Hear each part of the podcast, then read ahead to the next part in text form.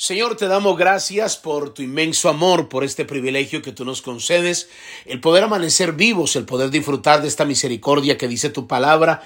En Lamentaciones 3:22, que por tu misericordia no hemos sido consumidos, porque nunca decayeron tus misericordias, sino que nuevas son cada mañana.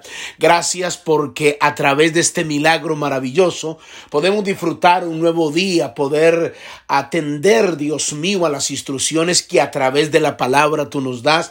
Gracias por el honor de vivir, de poder compartir la palabra con diferentes personas a través de estos medios que tú nos otorgas. Gracias por aquellos que comparten los devocionales donde quiera que se encuentren, sean bendecidos ahora en el nombre de Jesús. Amén y amén. Gloria al Señor. Queremos darle la bienvenida a aquellos que ingresaron a los devocionales desde el corazón de Dios.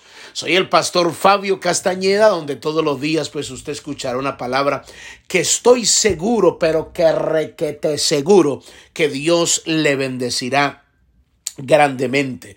Hemos, eh, mis amados hermanos, recibido información, noticia de cantidad de personas nuevas, cientos de miles de personas nuevas que ingresaron a esta familia de los devocionales. Si hay cosas que todavía usted no entiende porque apenas está leyendo la palabra, no se desanime, siga escuchando y usted se dará cuenta que Dios lo va a ir encaminando en este propósito maravilloso. Estamos estudiando un tema que le titulamos Hijos no esclavos. Vamos ya por el cuarto estudio donde estamos seguros que ha sido una explosión extraordinaria. Yo le invito para que usted profundice cada día más en esta enseñanza y lo comparta. Voy a leer dos textos, solamente dos textos. Gálatas el capítulo 4, el versículo 7 y Romanos capítulo 8 versículo 17. Son los dos textos que voy a leer. Gálatas 4, 7 y Romanos capítulo 8, versículo 17. El primero de Gálatas dice, así que ya no eres esclavo, sino hijo, y si hijo, también heredero de Dios. Grabes esto. Y si hijo, también heredero de Dios por medio de Jesucristo. Romanos 8, 17 dice, y si hijos, también herederos, herederos de Dios y coherederos con Cristo, si es que padecemos juntamente con Él, para que juntamente con Él seamos glorificados. Estos dos pasajes son extremadamente extraordinarios, porque cuando usted y yo logramos entender el derecho que Dios nos otorga como hijos, y no como esclavos. Es un derecho legal, mis amados hermanos, que tiene mucha fuerza en el mundo espiritual.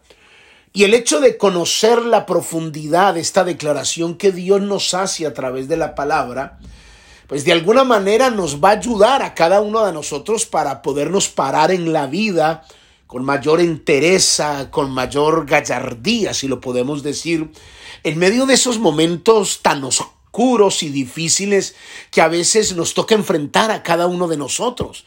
Nosotros somos cristianos, amamos a Dios, eh, eh, seguimos lo que Dios nos dice a través de la palabra, pero hay momentos tan difíciles en la vida, tan extremadamente difíciles, quizás como el que nos ha tocado vivir en medio de esta pandemia, eh, momentos oscuros a nivel personal, a nivel colectivo, a nivel familiar, que hay un momento que quizás uno no sabe cómo pararse en la vida, porque es tanto lo que escucha, es tanto el miedo, son tantas las voces que vienen a la mente de uno, que de alguna manera, aún teniendo autoridad y, y derechos legales en el mundo espiritual, el enemigo te hace sentir que no vales nada, que no eres ningún hijo de Dios y que no tienes ninguna autoridad, entonces terminas convirtiéndote como, como en un esclavo, aceptando los paradigmas y toda la basura que el enemigo usa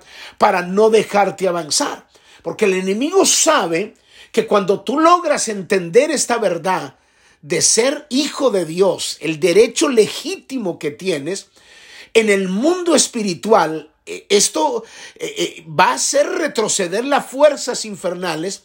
Y cuando tú logras entender esto, entonces a través de esta declaración que te acabo de leer, Dios nos está garantizando a cada uno de nosotros como sus hijos que tenemos herencia. Dios nos está garantizando que tenemos herencia y, Dios lo reafirma a través de, su palabra y yo se lo voy a mostrar. Es tan impresionante este derecho legal en el mundo espiritual que si usted logra entenderlo, y es tan fuerte que Dios para que usted entienda y usted y yo entendamos, reafirma esta verdad a través de un juramento que él hace por dos cosas que son inmutables que la Biblia dice es imposible que Dios mienta. ¿Dónde dice eso la Biblia? Hebreos capítulo 6, versículo 13. Permítame leerlo. Porque cuando Dios hizo la promesa a Abraham, no pudiendo jurar por otro mayor, juró por sí mismo diciendo, de cierto te bendeciré con abundancia y te multiplicaré grandemente. Versículo 15. Habiendo esperado con paciencia, alcanzó la promesa. Porque los hombres ciertamente juran por uno mayor que ellos, y para ellos es el fin de toda controversia, que es el juramento para confirmación. Es decir, usted recuerda que nosotros jurábamos para muchas veces eh, la gente para que nos crea lo que estamos diciendo, hay gente que dice, va, le juro por mi mamá, le juro por mis hijos. O sea, toma una persona, digamos, en, en, mayor eh, valía, por así decirlo, para que la gente entienda eso. Porque el versículo 15 y habiendo esperado con paciencia alcanzó la promesa, porque los hombres ciertamente juran por uno mayor, es decir, algunos juran por la mamá, otros juran por, por sus hijos, otros juran por su esposa, y la gente acepta ese juramento. Ay, yo creo que esta persona está diciendo la verdad porque no creo eh, que, que, que, jure por sus hijos, porque hay gente que se atreve hasta decir, vea, si yo le estoy mintiendo que Dios me quite mis hijos. Entonces, cuando a uno le dicen así, wow, este, eh, o sea, está hablando con veracidad. Ahora, mire lo que dice el versículo 17. Por lo cual, queriendo Dios mostrar más abundantemente a los herederos de la promesa la inmutabilidad de su consejo, entonces Dios interpuso juramento. Es decir, para que por dos, versículo 18, para que por dos cosas inmutables, que fue lo que le dije, en las cuales es imposible que Dios mienta.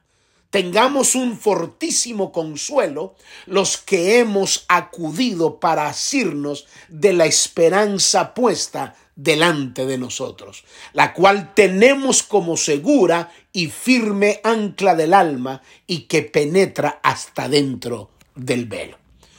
Aquí lo que le acabo de leer, Dios le está sellando a Abraham la promesa con un juramento. Y con este juramento le está mostrando a Abraham que las promesas de Dios son como su carácter, que nunca cambia. Que cuando Dios te promete a través de la palabra, entonces Dios no va a cambiar. ¿Por qué dos cosas juró, Dios? Por la palabra de su promesa y por el juramento que confirma la promesa. ¿Qué nos está diciendo esto a nosotros? Que es imposible que Dios mienta. Nos está diciendo que Dios es veraz. Es decir, que su palabra, su palabra es inmutable.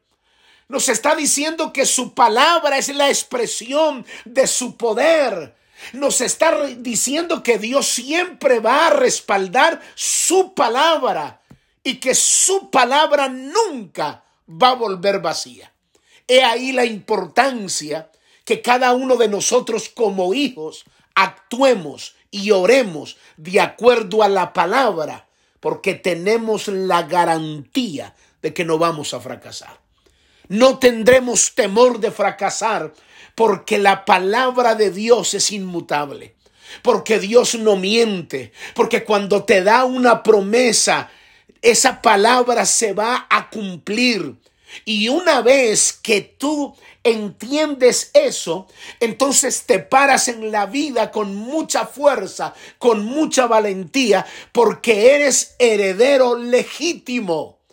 Eres heredero legítimo y el enemigo no quieres que sepas eso que tú entiendas esta verdad que te catapulta a niveles mayores, te quita el temor, te quita la culpa. Eres un hijo de Dios, eres heredero y legítimo. Así que puedes presentarte ante el Padre sin inferioridad, sin culpa, sin temor ni condenación. Por eso Pablo le decía a la iglesia en Roma, ninguna condenación hay para los que están en Cristo Jesús. No se dejen atemorizar del diablo. No se dejen influenciar por sus mentiras. Porque Él sabe que si tú entiendes esta legitimidad, si Él sabe que te levantas como hijo de Dios, vas a conquistar tu territorio. Vas a conquistar la familia. No vas a tener temor de andar y de declarar la palabra, porque esa palabra se tiene que cumplir. Quizás tú estarás preguntando, pastor, ¿dónde habla la Biblia de esa legitimidad? ¿Dónde dice eso la Biblia? Gálatas capítulo 3, el versículo 29 dice la Biblia, y si vosotros, y si vosotros sois de Cristo, ciertamente linaje de Abraham sois y herederos según la promesa. ¡Wow! Aleluya soy de Cristo. Yo lo recibí como mi único y suficiente Salvador. Él cambió mi vida. Yo recibí su plan redentor. Él que murió en la cruz, yo lo recibí, yo lo acepté. Yo no acepté ninguna religión. Fue el sacrificio que él hizo en la cruz y me dio el derecho legal para ser llamado hijo de Dios. Y como hijo soy heredero. Cuando yo entiendo esa verdad, entonces entonces Dios dice, eres del linaje de Abraham. Y si sos del linaje de Abraham, entonces la promesa que yo le hice a Abraham, que en él serían benditas todas las familias, todas las naciones de la tierra. Así que eres heredero, tienes derecho legal y puedes pedir porque eres mi hijo. Aleluya. ¿Cómo no me voy a parar en la vida con sin temor, sin miedo? Que vienen momentos duros, sí, pero los voy a enfrentar con estos derechos. Que vienen situaciones y crisis, sí, pero los voy a enfrentar con la palabra, porque su palabra tiene poder, porque su palabra es inmutable, porque su palabra destruye toda estructura del infierno. Así que eres hijo, hijo y no esclavo. Padre, yo te doy gracias por tu amor. En el nombre de Jesús, amén. Y amén. Muy bien, mis amados hermanos, amigos, familia, cuídense mucho. Bendiciones. Bye bye.